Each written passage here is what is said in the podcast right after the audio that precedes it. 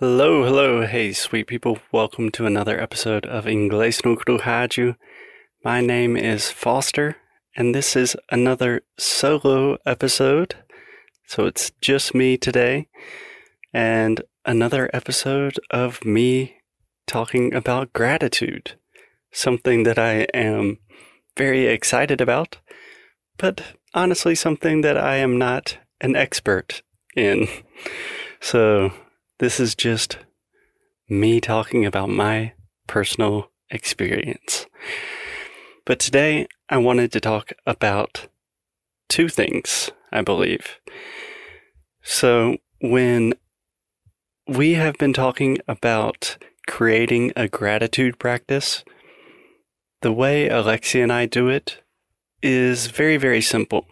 So before we go to bed, we just think, okay, what are three things that we are grateful for, or three things we are thankful for, or three things we are happy about? And we more or less say the first things that come to our mind, the first things that we think of. And this is what I like to think of as kind of gratitude practice, the light version, the easy version. There's also another version that's the maybe it's not more intense, but it's a little bit more work where I try to go a little bit deeper and really think about why I'm grateful for these things and really think on a deep level about why these things are so important to me. But today I wanted to focus on the light version. And I wanted to begin with the light version because it is much easier.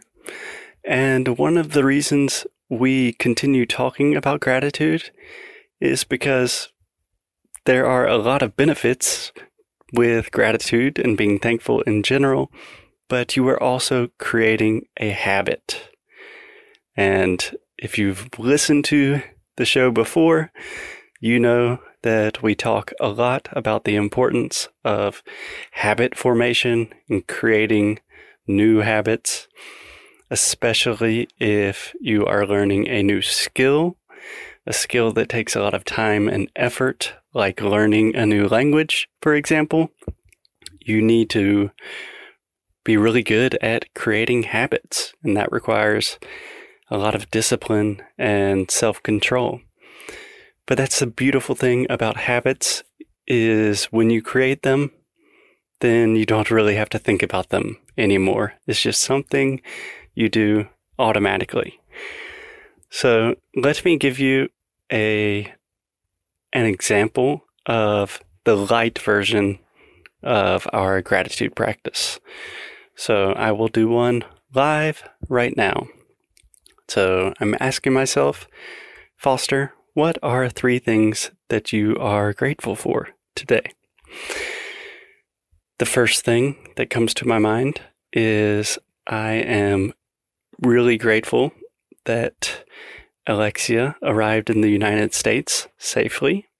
She is currently in the airport in New York, but I'm so excited that she is in the United States and will see my family for the first time in two years. That's amazing. I'm also very grateful for for musical instruments. So when we are in Portugal, I I have a guitar in Portugal, but I have most of my musical instruments here at my parents' house in the United States. So when I'm home, I get to play a lot of guitar and banjo and piano, and that's just super fun. And it really gives me an opportunity to to play and to have fun, which is something I n- always need more of in my life. And finally, I am grateful for hmm, let me think of one more.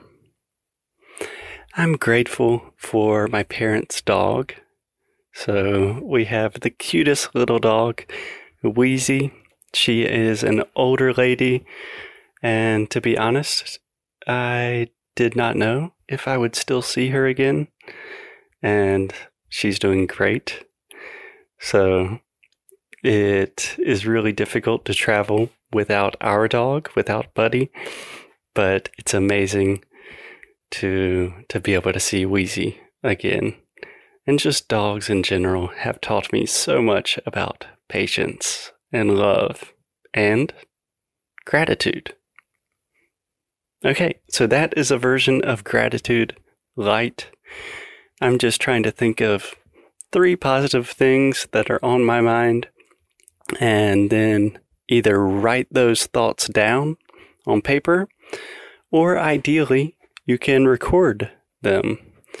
So, my recommendation to you, dear listener, is to do the exact same thing that I just did.